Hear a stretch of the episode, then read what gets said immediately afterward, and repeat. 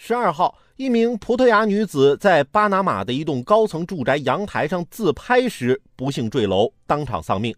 视频显示，女子背靠阳台栏杆，然后后倾跌出阳台。附近一个高楼上的建筑工人说，当该女子半坐在栏杆上时，他们朝她高声呼喊告诫，但当时风太大了，她没听见。